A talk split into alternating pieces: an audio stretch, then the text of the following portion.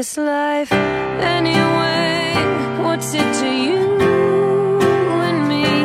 What's it to anyone who are we supposed OK，随口说美国。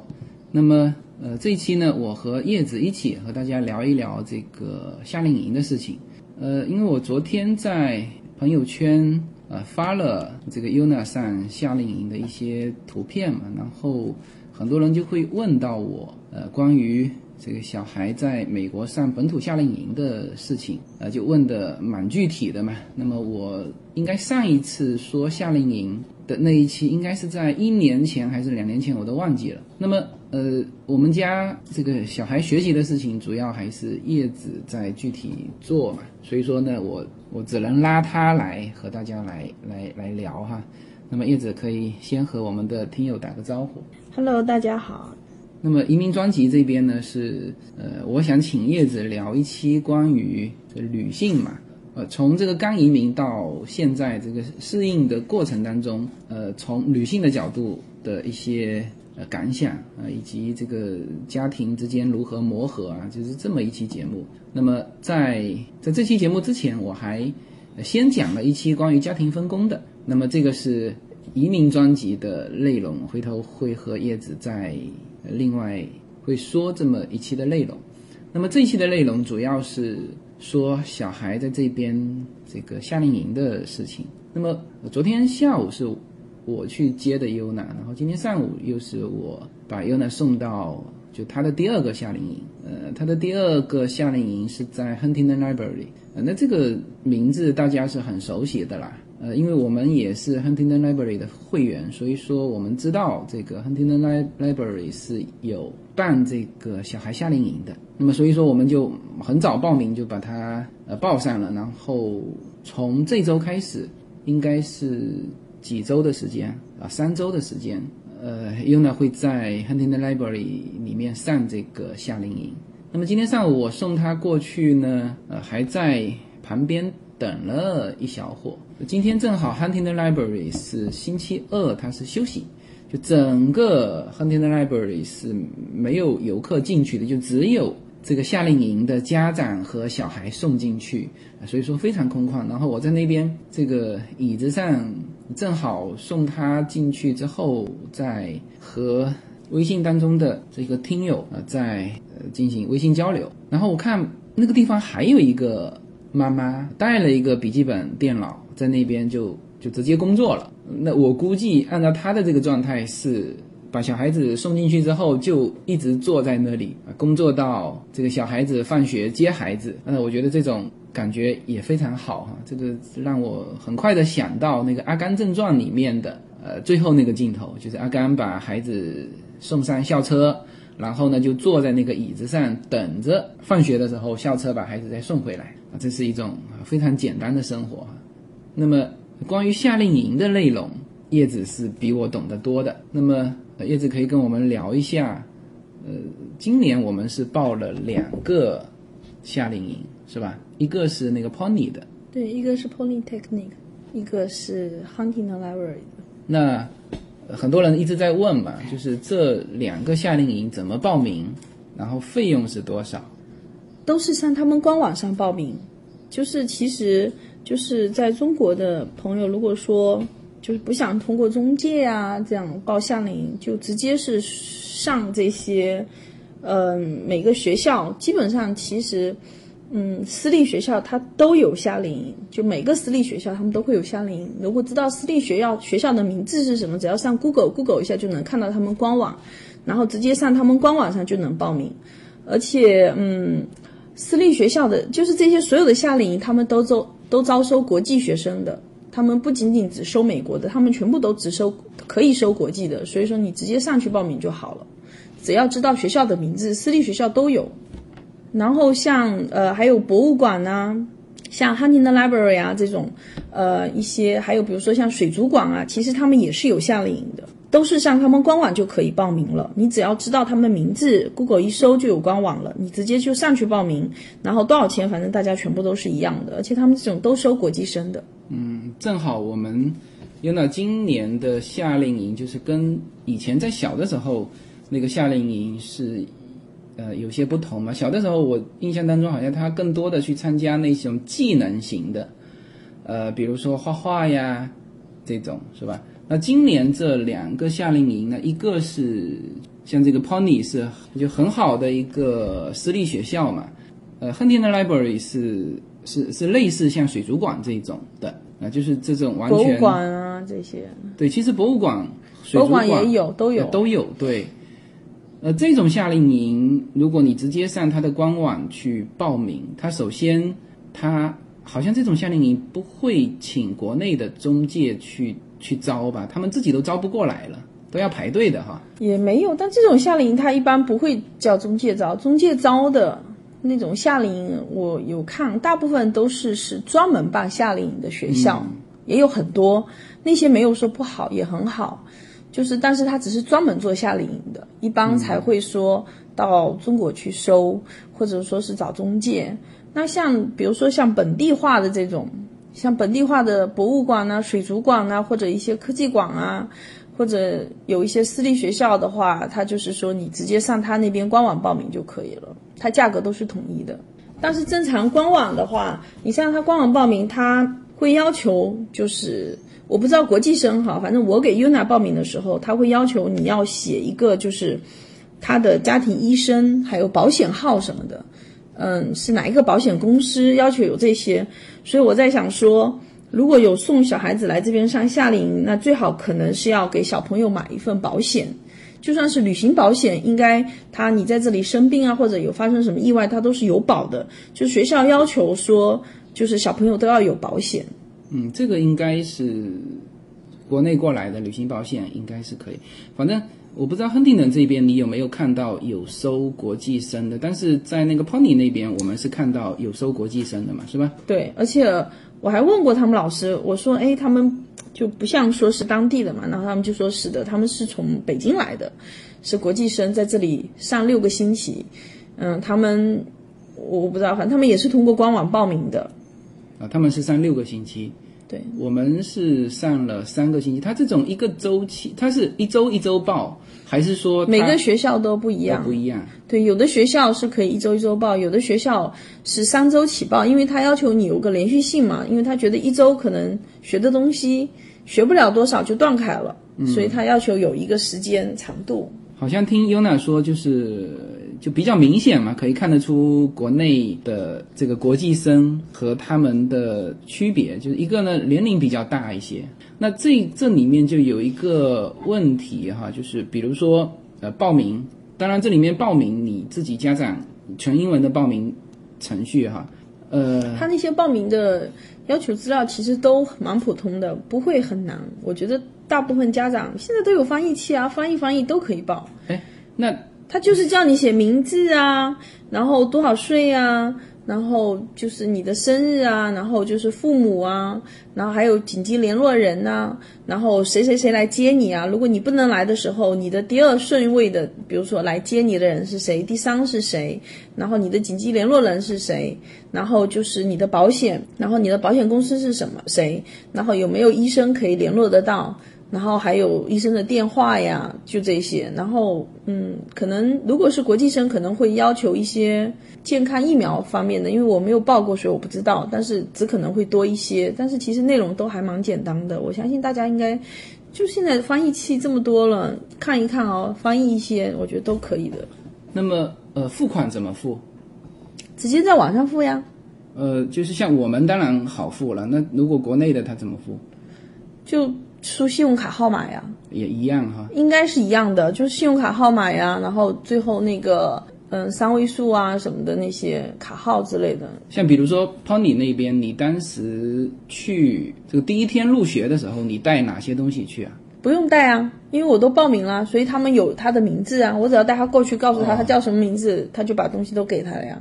哦，OK，那他那边都是有资料的，而且像在 LA 的这种学校呢，就是我不知道，可能是在东部啊，或者说是一些华人少的地方，那可能是没有。但是 LA 这边呢，大部分的夏令营学校，它其实都会有说中文的，就是说，要么就是像 Pony 那边，就是他有志愿者，有好几个家长，有我记得有三个家长嗯，他是说中文的，他是台湾，他们是台湾人，嗯、可以听得出来，但是说中文。然后像哈尼的那边呢，就有很多家长也会说中文嘛，你知道吗？如果说嗯需要一些帮助，就是其实是可以找得到的。你跟他们说，哎，我说中文，能不能找到人帮我？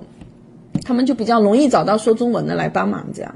对，这里顺带说一下那个 Pony 的那个学校啊，那个学校就属于我我印象当中好像你说过这个学校，你有问过那个学校老师说你正常的学校有没有收国际生吗？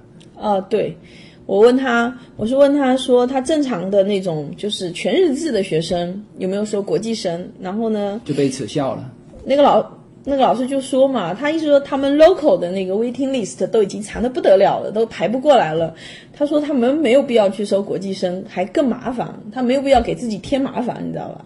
因为他 local 的学生已经那个 waiting list，他说长的不得了了。对，今天上午我和一个听友在这个家门口咖啡厅聊天，还聊到这个话题。他也是送他们的孩子到，他是在东部那边，呃，参加一个夏令营嘛。然后他孩子比较大，十，他说明年就高中了。然后他就把他扔在那边，然后自己就在美国就游荡了嘛，然后就游荡到洛杉矶来，就跟我喝咖啡。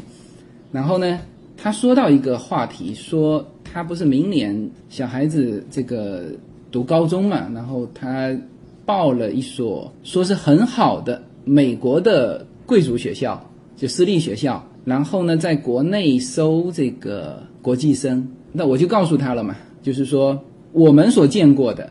真正说在美国顶尖的私立小学，他是没有这个精力收这个国际生的。可能这个话一出来又得罪了很多那个教育机构哈，但是事实情况就是这个样子。像呃 UNA 上的这个第一个夏令营就是 Pony 的这个，那我们正常作为当地的居民，其实呢也是没有办法进去的。对，那个学校很难进，像那个 UNA 的很多就是就是课外班的同学，其实 UNA 是没有，我没有我没有带他去考过，但 UNA 很多同学其实去考过，嗯，据我所知，就还没有哪一个考上了。就他他就是那种我们之前说的，既要考学生又要考家长的那种学校，对是吧？对我认识一个妈妈，她带她女儿去考嘛，然后呢，最后反正她是这样说的哈，那她是说校长跟她说她女儿表现不错嘛，然后呢，后来但是最后没上嘛，你知道吗？然后她后来她跟我说，他觉得很自责嘛，他说有可能是因为他的原因，因为他也是移民嘛，嗯，可能他来了六年还是七年，英文不太好，对他英文不太好，是有钱，但是他英文不是很好，所以他觉得是他拖了他女儿后腿，你知道吗？然后呢，他就跟我说，他要到就是很少中国人的地方，要把英文学好了，他以后再也不能拖他女儿后腿了。就如果有上这种需要考核家长的这种学校嘛，嗯，所以就反正我我认识的这些我知道蛮多人去考的，但是没有几个，好像基本没有一个考上了。对这种学校就是 local 都收不过来，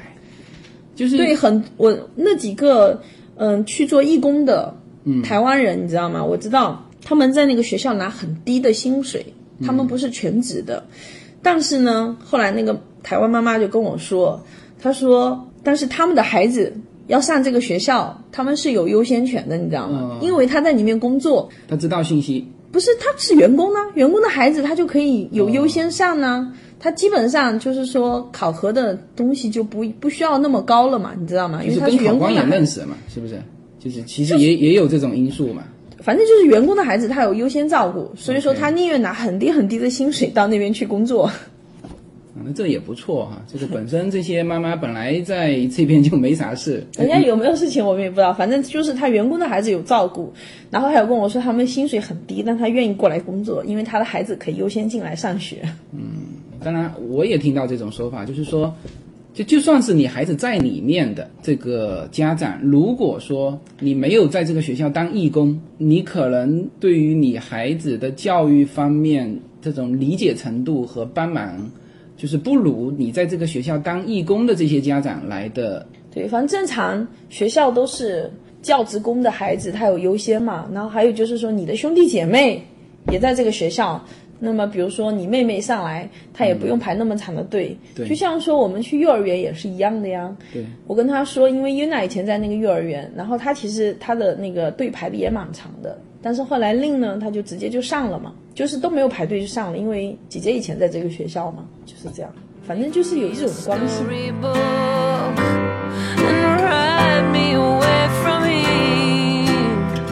每一次自我突破都源于一个勇敢的开始。大家好，我的新专辑《随口说美国的中美跨境创业与投资》专辑已经上线。移民之后做什么？家庭资产如何在美投资？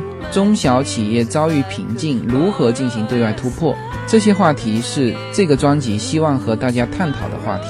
自由军将携手美国东西海岸多位成功创业者与投资者，为您细细分析美国的创业与投资环境，讲述中国和美国这两个世界上最大的经济体有哪一些跨境的商业机会，以及有哪一些完全不同的商业环境和经营理念。如果您需要自由军和二十多位成功的美国创业者和投资者成为你的智囊团，那么加入我们吧。Our destiny. Let's take a moment out. Oh, and go where we never go. Let's make a new world now. 对，这个是说，呃正好聊到这个话题嘛，因为邦尼这个学校，我们现在就作为常规学生是进不去嘛，那就夏令营的时候让优娜过去感受一下，然后通过这个学校呢，我们就就更加就对于我们身边的朋友说的那些非常非常难进的学校，就更加有有体会。然后我在另外一个朋友也是还是在东区的一个城市，他说那个城市呢有一所学校，呃，夸张到什么地步哈？就是说，就是如果知道这个家庭知道自己怀孕了，第一件事情不是去医院，而是冲到那个学校去报名，就是夸张到这种地步。呃，所以呢，这里也顺带说一个哈，就之前我聊过公立校和私立校的。呃，这个怎么选择嘛？当时我聊这个话题的时候，对于这些情况还不是了解的特别深入。那现在应该说，就是对于新移民来说，我是比较明确了，就是你其实没得选，你只能上公立校，因为好的私立学校你根本进不去。就他要怎么做哈？他是从就是他在小学的时候你就要录进去，甚至哈有一些像 Pony 园幼儿园对幼儿园，像 Pony 这个学校是有自己的幼儿园，就 K Kindergarten 开始幼儿园如果说你就进去，他考的就少嘛，你就比较容易进去。如果你一路都在这个学校，那么你就以后比如说到高中，比如说我们的孩子高中的时候想再想再进这个学校，就很难考进去。但是如果你是从幼儿园一路上来，可能你就很能顺，就容易很顺利的升到他的高中，他就一直在这里，因为那个。名额有限啊，对，因为那个那个那个老师有跟我说嘛，就他我是问他他学费的事情，他就说学费蛮贵的嘛。然后那我就说，那小学就开始一路上来也要花不少钱。然后老师是这样跟我说的，他说，其实他觉得，个人觉得，像 kindergarten 啊、小学啊，都没必要在这个学校花这么多钱，因为他觉得教的东西呢，就是也不会比外面好太多。他意思说，他觉反正他个人感觉不值得花这个钱，但是他说很多家长。就是从 K 一直上上来，是为什么呢？主要是占住那个名额。对，要不然以后他很难考进来啊。等到真正你要上 middle school 和 high school 的时候，你就很难考进来，你可能根本考不进来了。这个你应该说说这个话的是家长啊，还是老师啊？是老师，是啊，老师就是那个学校的老师。对哦，对，所以说现在这个观点我是比较明确了，就是因为上公立学校你是可以，你是可以在，比如说我们在 Temple City，在 Walnut，那我住在那边，你必须让我上，是吧？那这个可以通过租房子或者买这边的房子可以上，但是呢，你如果是这种非常好的私立学校，你跟跟你在这边买房子也没关系，是吧？那么作为新移民，除非你这个孩子正好是这个就是上 kindergarten，kindergarten 是几岁？五岁左右，正常五岁左右。对，就是这这种我说的还算是正常的，就是你如果孩子正好五岁，那你可以去那边碰碰运气啊、就是比较好进。但是呢，往往新移民是这个小孩子一般都比较就是小小学五六年级的五六年级的时候，你移过来，你移过来，你这个时候再想去上这些学校，你根本进不去，就是你其实没得选择。那也只限于说很好的私立学校，哎普通的私立学校他也收的。问题本身是如果名额就没满啊，问题是那些名额没满的私立学校，那我还不如上十满分十分的公立学校，是不是？嗯，对，也有人这么说了。对嘛？这这这就是很很明确嘛。你就是你，如果是钱能解决的事情，那就也不是事情，是吧？我比如说上，你就算上 San Marino 的公立学校，那我买房子买在 San Marino 我就上了嘛，是不是？但是这些、不用买也可以上，啊不用买，你租在那边，对，那我不租也可以上啊。像那个，像我们那个给我们装木地板那个师傅嘛，不是就说他那个小孩嘛，他们家住在 La Prenti 嘛，你知道？嗯，就是说他是，嗯、你住的那个地方的学校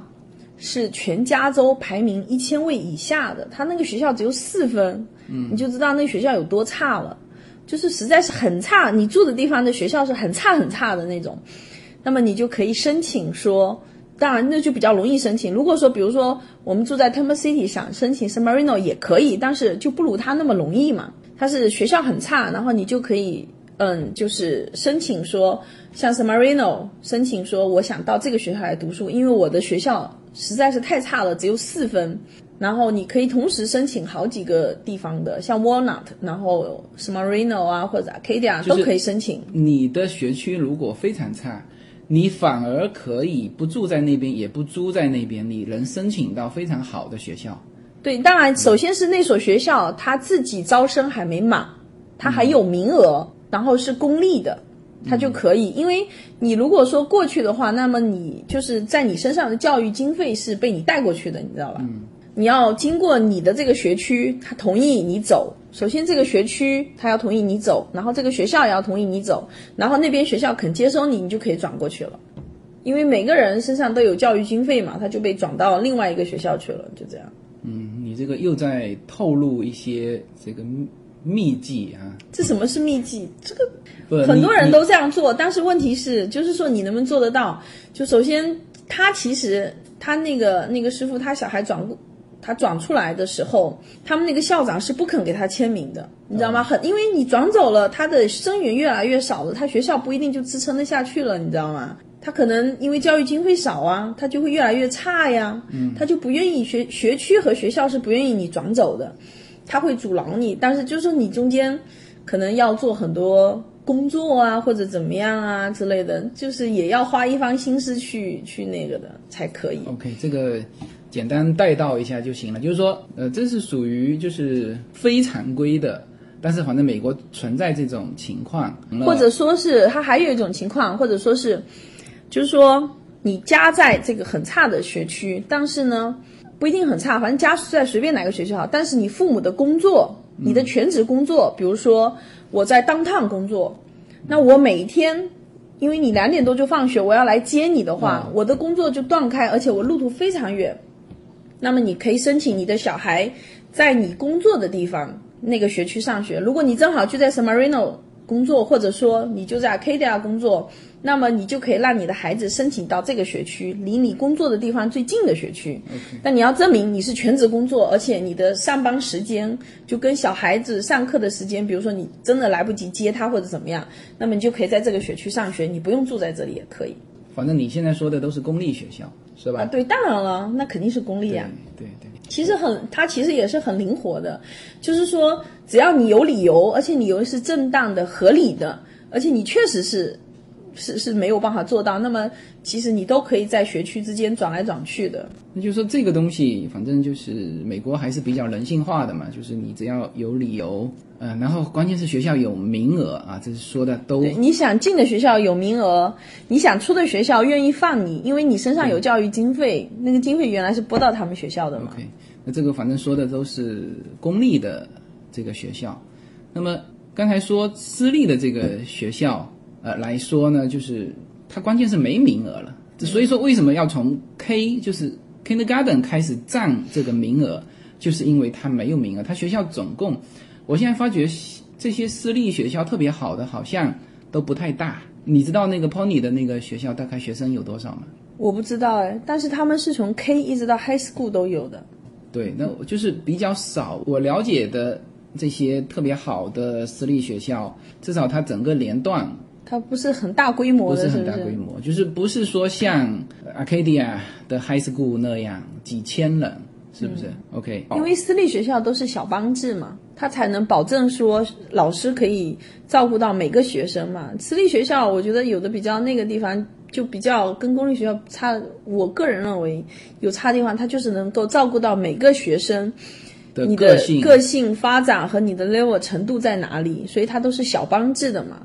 OK，那这个就是顺带聊到这种私立学校，因为像这种话题，说到孩子教育的这个话题，应该蛮多人想想知道啊，这个公立学校、私立学校怎么选择啊，移民怎么选择，然后呃有一些就是留学的啊，特别是刚才说到的我的那个听友啊，他我刚才跟他说完，我说人家真正好的私立学校是这样的，然后他就开始放任，就是因为这种东西一点就透嘛，就是说他自己都没有名额，怎么还会就是 local 都收不满，怎么还会说有很好的私立学校去向中国境内去收这种国际生？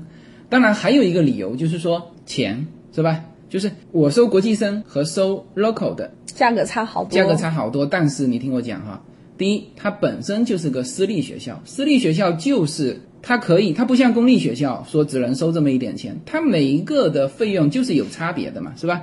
一个月有一千多的，一个月有三千多的，是吧？它本身就可以，如果名额很很紧俏，它就可以调高这个，这是一个。还有一个，我上次在就是另外一所很出名的私立校，这个问他们的家长的时候，他们两夫妻都是律师嘛，然后孩子是在那个学校，就是非常以他孩子在那个学，就是就感觉是他这一辈子的最荣耀的事情，就是他的孩子在那个学校，因为那个学校确实就是说我说的那种一怀孕就要去报名的那个学校嘛，是吧？不是我那时候看，这好早以前看过一个美剧，好像是《摩登家庭》还是什么，里面不是就有吗？他那个父亲就是他有一个继子嘛，就是继子是他老婆带来的孩子，然后就送到那个私立学校去，想去参观嘛，想让他孩子报名那个私立学校嘛。然后当他的那个孩子穿上那个私立学校的校服的时候，然后他老爸就开始回忆说。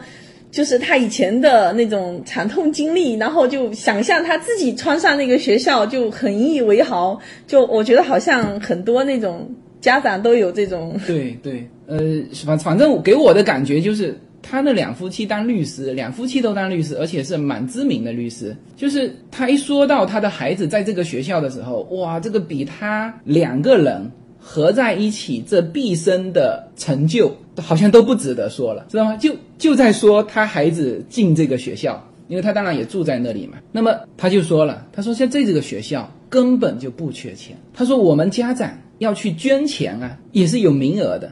他们是这样捐的哈，就是说他拿出一个项目，说我学校比如说要这五十万美金，好，这五十万美金开出来给家长捐款。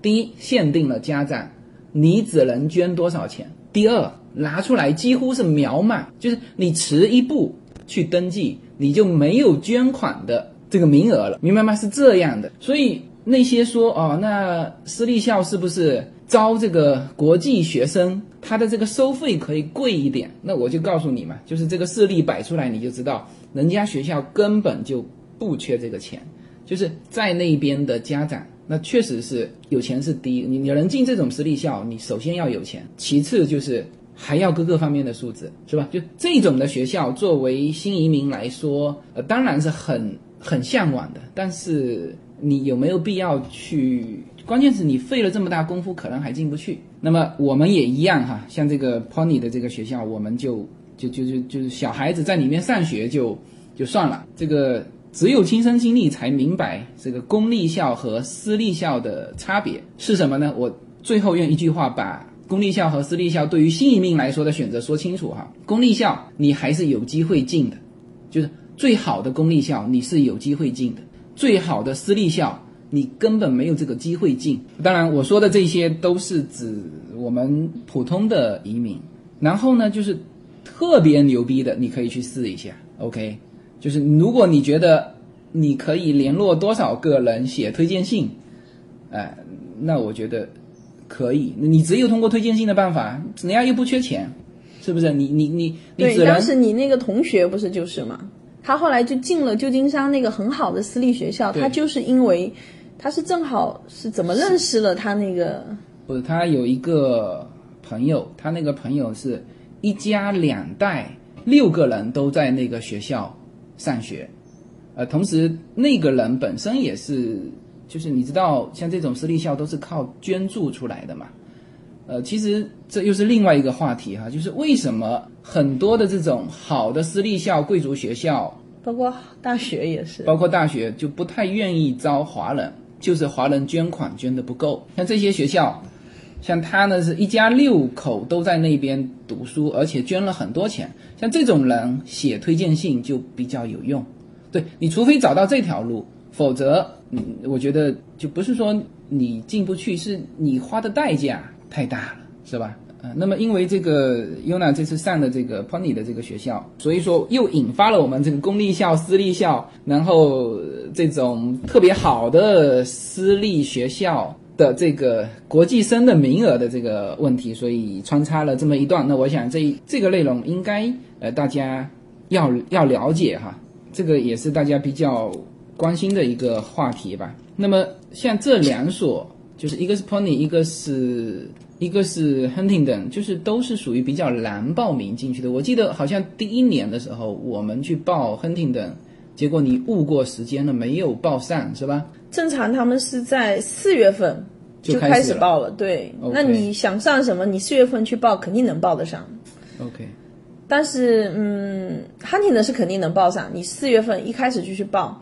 但 pony 其实它因为是有分课程的，它其实很多课程一出来的时候已经没有了，因为它本校生已经提早全报完了嘛，嗯，你知道吧？它有的比较热门或者说家长反应一致都比较好的那种课程，它其实在一放出来的时候，它就已经是 waiting list 了。嗯，所以像那种的话就不一定。OK，费用怎么样？很多人问费用的问题。嗯，Pony 多少钱一周？Pony 一周是，呃，反正我们报的三周是大概一千六美金，三个星期一千六。然后 Honey 呢就便宜一点，Honey 呢是三周大概就是，呃，它一个星期大概是三百五，一个星期三百五。然后那像其他的，这个算是我觉得价格算是中上的嘛，Pony 算是贵一点的，然后那个算是中上的。嗯，很多就是普通的那种夏令营，一周有的就一百多块钱，或者说是两百啊，就差不多是这样。然后再好一点的，有的，比如说你去学冲浪的那种，或者说是骑马射箭的，那那种就更贵了。嗯，那种有的一个星期都要差不多一千块钱左右。像冲浪它按小时算的，一小时都要一百美金，因为它那种是一对一的教练嘛。嗯当然，我们这里面说的是走读嘛，嗯，就是对，这都是走读这都，是走读，就是上午我们送去下午四点去接点，接回来。对，然后午饭自己带，Pony 午饭也是自己带吗？他可以买也可以自己带。买的话多少钱？买的话就六块钱嘛，哦，六块钱自己带，但是 Honey 呢是必须要自己带。嗯，那就是说这些主要是应该还是住在这边的人比较方便了。就是如果是国际生过来，那么可能它价钱贵是贵在还要租房子啊、还要租房子，而且短租还不好租，是吧？就是这当然都 b 还 n b 你们应该也还好租的。对对对对，那总总体来说，这个价钱是是针对走读的啦，就是这这是学校公布的价钱。至于说你要住、要吃、要怎么样，那是另外的价钱。但是这个价钱应该说是比较便宜，就是因为我昨天在我们群里面聊的时候，好像有人说到在北京读夏令营，好像就三周还是多久，要一万多块钱。要看是什么项目吧，它有的你学的东西，反正现在国内的夏令营不便宜，嗯有一周四千六的啊，然后呃，国内中介好像在国内卖的夏令营，它普遍价格高，其实它是高在非这个夏令营的这个领域嘛，比如说住、吃、保险，是吧？就是贵在这个领域，所以这个大家区分清楚哈，不是说啊这个本土的夏令营怎么这么便宜啊？这个是不是都是这个国内卖的都贵呀？这个其实它是有这两方，就是这是一个走读一个住宿是完全不同的价格。OK，那么说到学什么，这个我那天有问优娜，就是我问他在亨廷顿里面学什么嘛，就昨天我接他放学的时候，我有问他嘛，啊，他有跟我讲，他很难得的跟我讲啊，就平时我问他他都不开口，我问你学什么啊，在学校学什么，他基本不不发言的，我都不知道他在学校学什么，然后昨天还很难得的告诉我说，他昨天上了两堂课，就是一堂是去认识植物嘛。另外一堂是画画啊，然后画了一幅画，这个给我。然后他说，去年他在他最喜欢的是去年他曾经上过的课，就是那个 cooking 嘛，就煮东西。然后我其实内心默默的在想，这个夏令营教的，你看哈，一个是煮东西，一个是种种种这个花花草草，就几乎全部都是往家庭妇女方向培养的。什么话？就是啊。他就就就就是啊，然后你所知的这个优娜在夏令营里面学的东西是是哪一些方面？我想很多人想知道。方礼文的时候给他报的时候，他其实他有学很多啊，我只是我就说很多课一放出来他就没有名额了嘛。嗯，但我记得好早以前我就说过，他有学各种各样的语言呐，然后文化呀，他还有学罗马神话呀，然后他还有。从法国请来老师教他们练小朋友的瑜伽呀，然后还有就这种，就是说连法语和瑜伽一起学了。我不知道，没上。对，肯定是嘛。然后还有就是，反正 Yuna，我记得他跟我说过，他他反正我给他上的是一个 musical 的课嘛，就是一个那种音乐剧，然后教他们唱歌啊、跳舞啊、表现呐这些七七八八，我给他报了一个。然后他们也有学那个嗯，writing，嗯，就是那种手写的那种 writing 嘛，它叫 handwriting，就像我们中国学这个书法一样的，对。然后他教你英文的那种手的那种书写的。然后呢，也有学 reading 啊，然后就是然后也有上电脑课，电脑编程的那些，然后老有上一堂，然后还有上一个，呃，还有上一个那个。它叫 Build Village，就是老师让他们自己就是造一个城市，嗯，然后用那种纸壳嘛，然后在他们捏，就比如说，嗯，他们自己想啊，你要造，比如说医院呐，就是一个城市要有什么医院呐、消防局啊、警察局啊、商店呐、学校啦，然后还有一些什么。就是七七八八的设施，你知道吧？就叫他们自己想象一个城市，然后一群小朋友自己做嘛。他这个是协作的嘛？就大家一起做集中在一起。对对。他好像最后一一栋 building 还带回来了嘛？是不是？那我估计那个是他做的那个部分。对，反正就是可能让小朋友有一个概念，一个城市应该是什么样的，有一些什么样的东西那样。规划嘛，对。对，城市规划，然后就是大概这样。然后他们第一堂课还有科科学课。嗯科技课就是教他们一些可能做一些手动的科技的实验呐，嗯，又做一些这种怎么做橡皮泥啊，或者说是这这这些东西，然后还有教他们做那种 那个鸡蛋，他不是回来说吗？教他们做那个降落伞，嗯，然后鸡蛋挂在下面嘛，然后比赛看谁做的那个降落伞，就是从二楼扔下来，鸡蛋不会砸碎。对，这个还要还要比拼。同样不会碎的，你你在这个上面所投的这个重量是多少？有啊，我们原来上这些课嘛，然后在哈尼 n 上的课就跟那边不太一样。那哈尼 n 课大部分是教你关于植物的，然后他说的植物其实老师就是第一堂课教他们植物是怎么生长的，然后各种植物他喜欢的环境啊，怎么样生长啊。然后 Honey 呢教的就是很多是关于植物，像他们 Cooking 的课呢，其实也不完全是教做饭，也教他们认识一些，比如说像这种柠檬叶呀，像薄荷呀，或者说是像迷迭香啊，反正就是这一些这一类可以拿来做饭啊，或者说是有一些医疗效果的这些植物，然后教他们。这些植物是什么味道啊？可以来做什么呀？或者有，因为有一些植物是，比如说像薰衣草啊、迷迭香，它是有一些医疗作用的嘛。就是其实外国人很喜欢就跟精油一样的。其实老外很喜欢用这些这些植物，他们有时候胃痛啊，或者是怎么样，都会拿回来泡茶嘛。其实，嗯，他大概就是教这一些，然后还有就是教艺术方面的，因为它本身里面有很多藏画呀、藏书，所以它艺术方面教的也比较多。对这个亨廷顿，他基本上是利用了他的优势嘛，他的优势就是植物啊，他的收藏啊，他的油画呀。所以那天我看我们去，对他也有教他们一些建筑啊这些的，还有历史，他们也有教一些历史，就是比较偏文的这方面。没有什么能够阻挡你对自由的向往。人生是一趟旅程，精彩的是沿途的风景。大家好，非常高兴能够在二零一七年继续和大家相遇在随口说美国。那么现在大家除了听我的音频节目之外，大家还可以登录我的微信公众号，公众号的名字是。英文大写的 L 一，然后是数字二零一零零一一五，大家可以找到无限空间。这是一个新移民家庭和一个在美国打拼的一个普通创业者的个人空间。同时，我还开通了新浪微博，名字也是随口说美国。移动互联网的神奇之处呢，就是可以把同类的人拉得很近，天涯若比邻，世界地球村。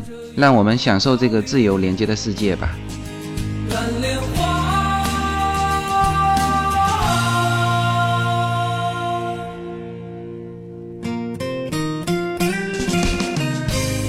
好，OK，那么最后就总结一下吧。那么总体来说呢，因为呃，优娜今年上的这两个夏令营正好是两种风格。其实美国的本土夏令营。呃，无非也就是这两种嘛。一种像这个 Pony，它因为是私立学校，那基本上这个和中国的学生或者说中国的这个家长家庭所希望的那一种夏令营是很相像的，就是这个钻研这课堂的这些知识，比如说它这里面有也有语言类的嘛，是吧？呃，有写作啊，有甚至练那个硬笔书法，就是这个这个书写，还有。什么？数学呀，然后表演呐，体育呀，就是各方面，然后科学呀，然后电脑课呀，电脑技能啊，编程啊，这些都有。反正就是就属于它等于是就是把课堂的课延伸出来，然后可能一些课外的课，它就课外的课比较少，就是基本上这属于我们以前小学课程表里面有的，就是。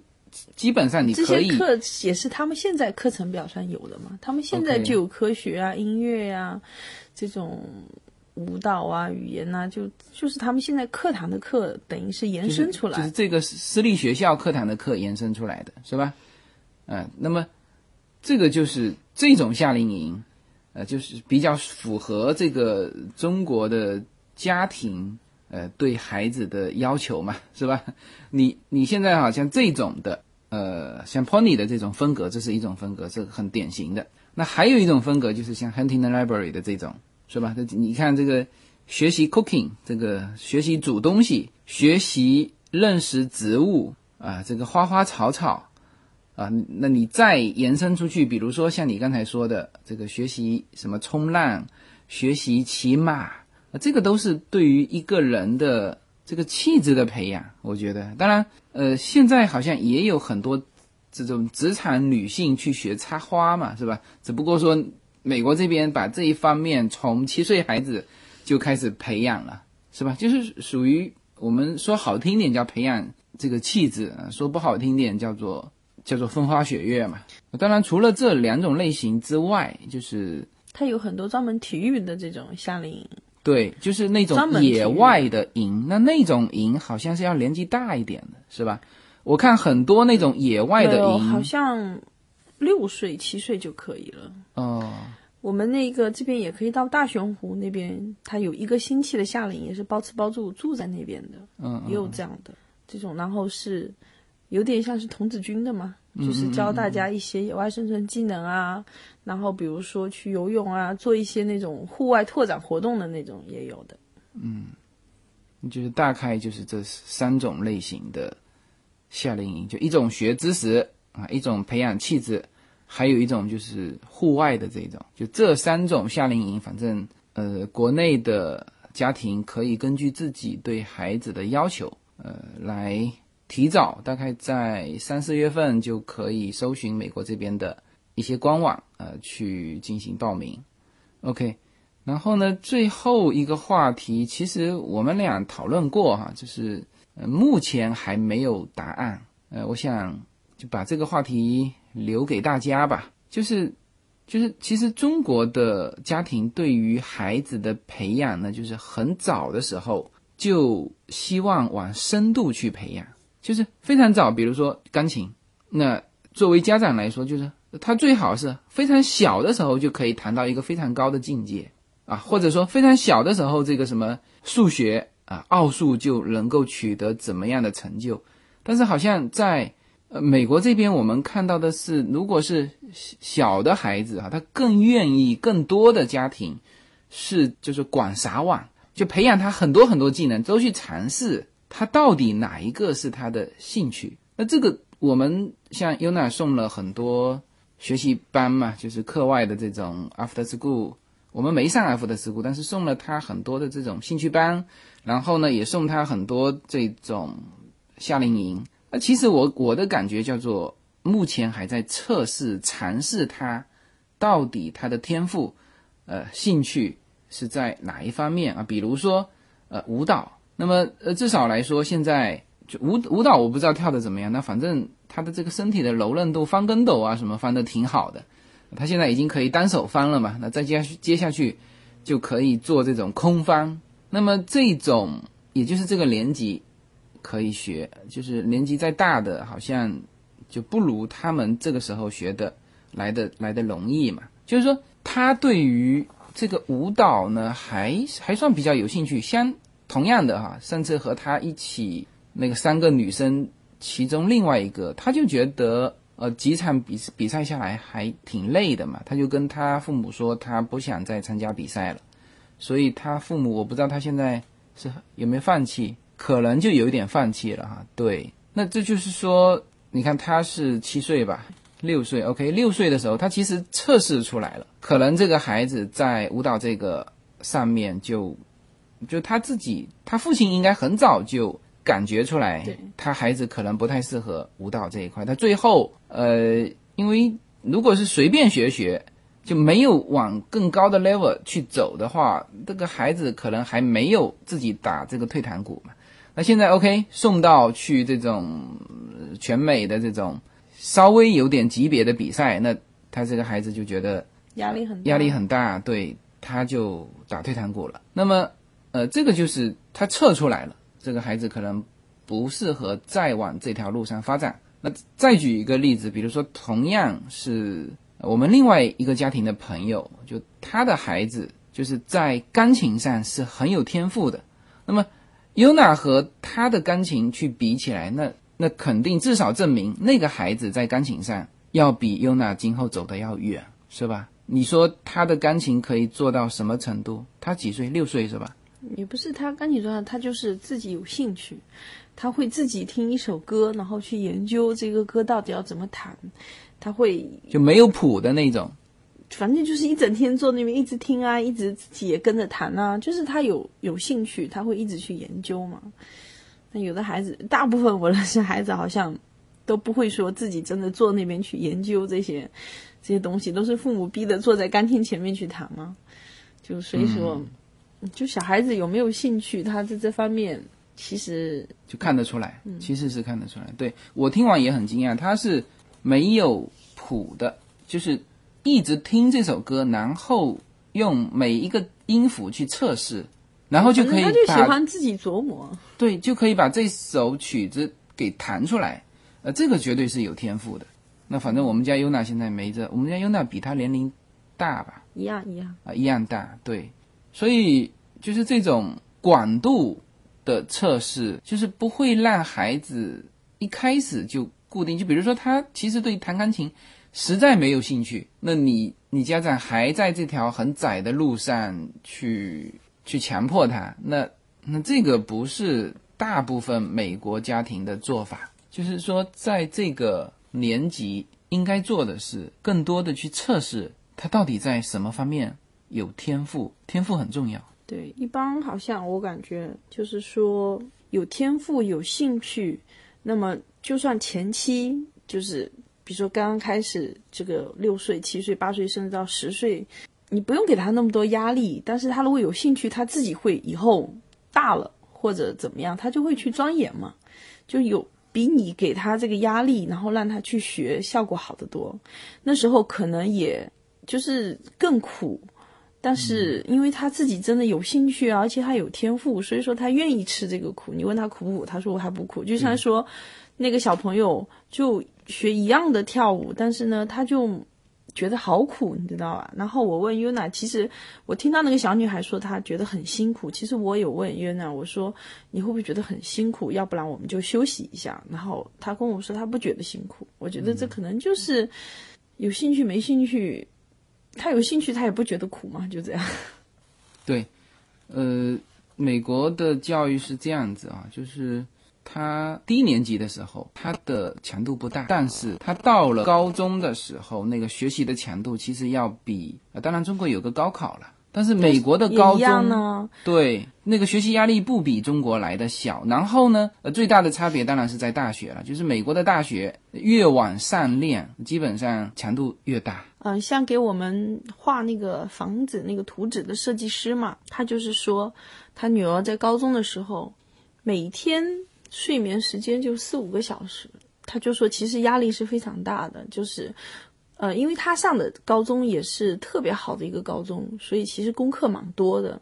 然后做完功课，然后他还要去学那个滑冰嘛。然后每天早上四点就起床了，去冰场滑冰。晚上做功课也都要做到十一点什么的。然后课外还有很多义工啊活动要做嘛。所以说，其实他就说他女儿高中的时候其实真的很辛苦，都是扛过来的。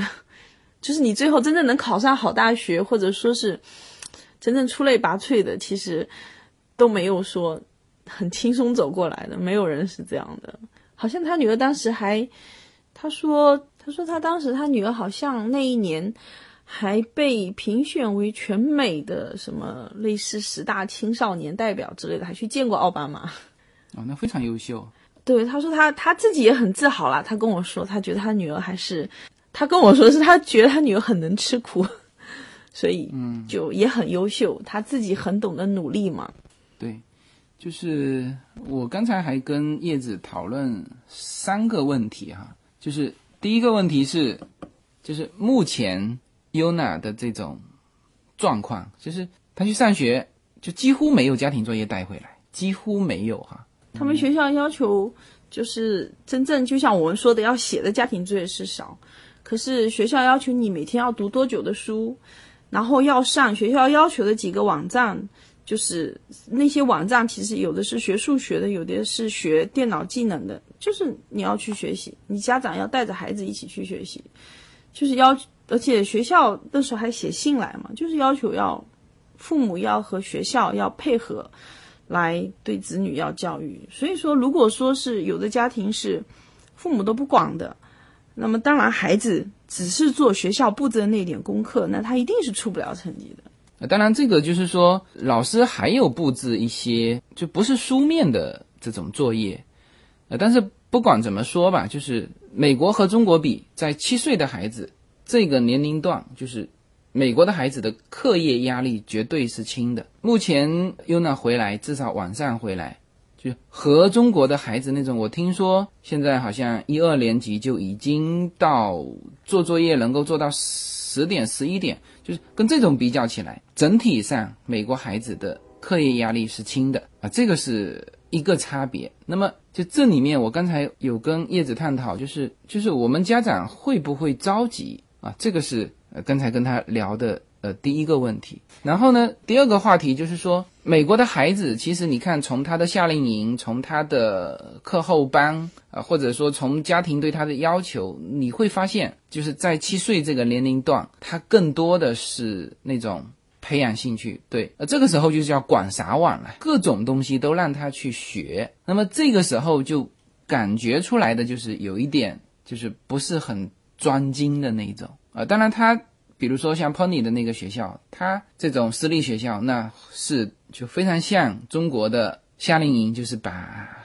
课程表里面的内容再延伸出来。但是呢，它还有那两大类嘛，就是气质的培养、修养的培养，以及这种身体上的这种锻炼啊，以及这种吃苦的这种精神，包括童子军这种。就这个这个问题，在华人家庭里面也会有。你看哈，这个呃，UNA 的那个钢琴老师，他就说过，华人家庭和呃老美家庭的差别，就是老美家庭把孩子交给老师，那个说的话就是说，呃，跟老师说没事，你随便教，这孩子高兴就好，不要太有压力。啊，就对，不要太有压力。那么，这是怕打击他们的兴趣吗？啊，但是呢，华人家庭就把孩子交给老师的时候。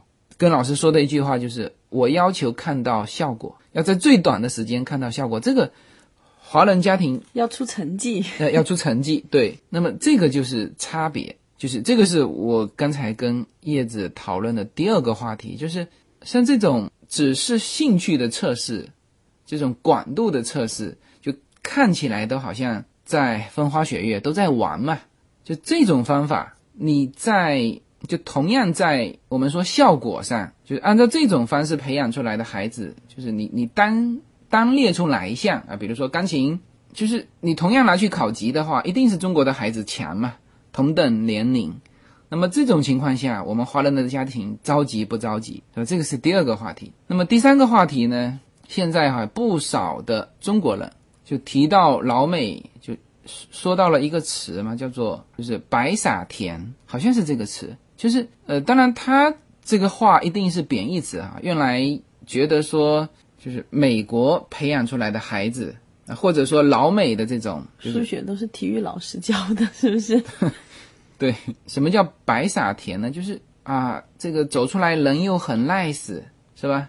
然后人又很简单，然后呢就是那种白人思维嘛，这种的孩子到底的竞争力和。和中国式的教育培养出来的这种人的竞争力到底如何？当然，很多的现在的中国人，我们不说是什么倾向哈，就是其实他们认为中国的那种方式很好，那种孩子培养出来的竞争力很强。他们觉得美国的这种方式培养出来的孩子竞争力不如中国。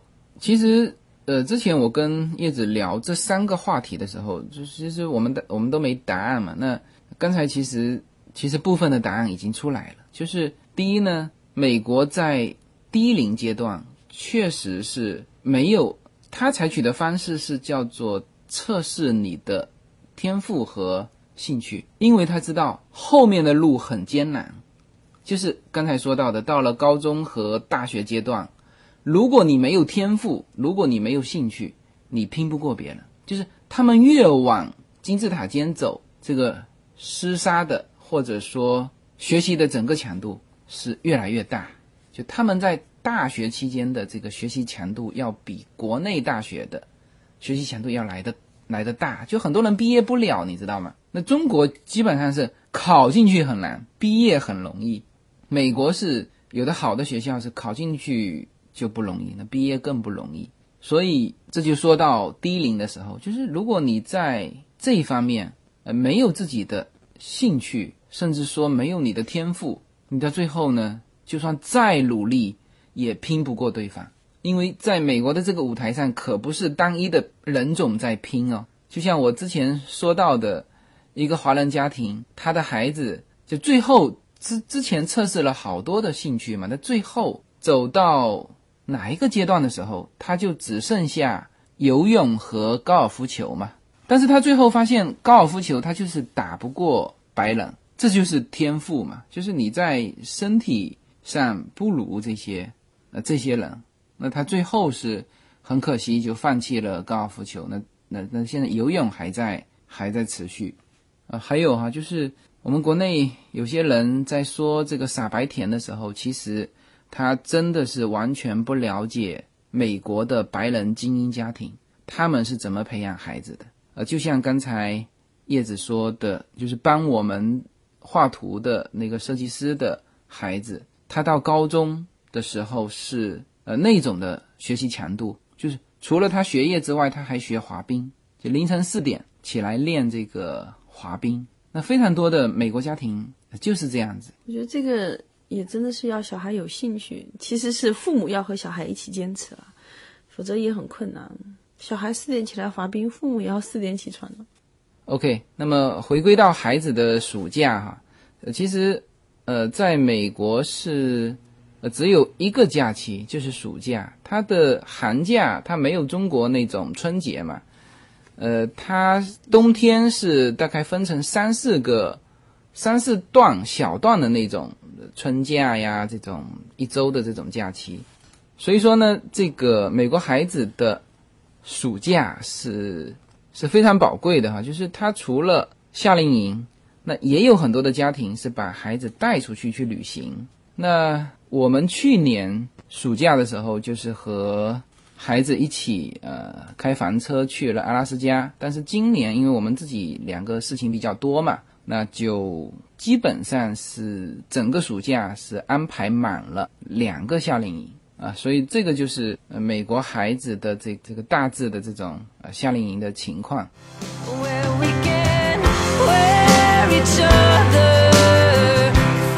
Hello，大家，我的名字叫 Yuna，然后呢，我会继续在 Yuna Story Time 里面给大家讲故事，希望大家喜欢。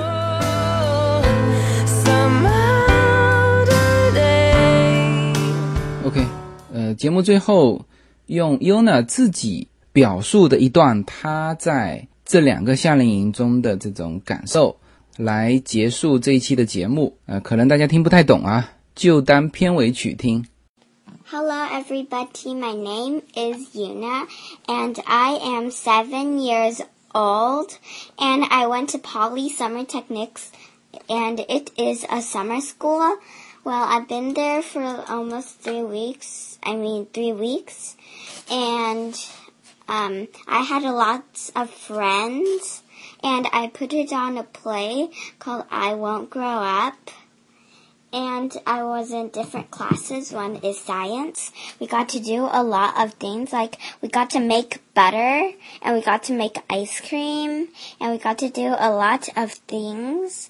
And another one is math and there's like games and stuff. And then I get to do readers. I mean, first we do lunch and then we do the readers theater. It's like you read and you show it to everybody. We had two, three plays and then we had one play by itself. And then now I'm going to Huntington. Today is my first day. I was very excited, but I've been there last year. It was so fun. And this year my friend Tiffany is here, and last year my friend Caitlin was there. My friend Caitlin's gonna come again, but not right now tomorrow's gonna be a new day and I, I don't have any friends yet. I sat next to one of my friends at lunch and I had two classes. They were both fun. They were both like three hours, I think. And that's in the end.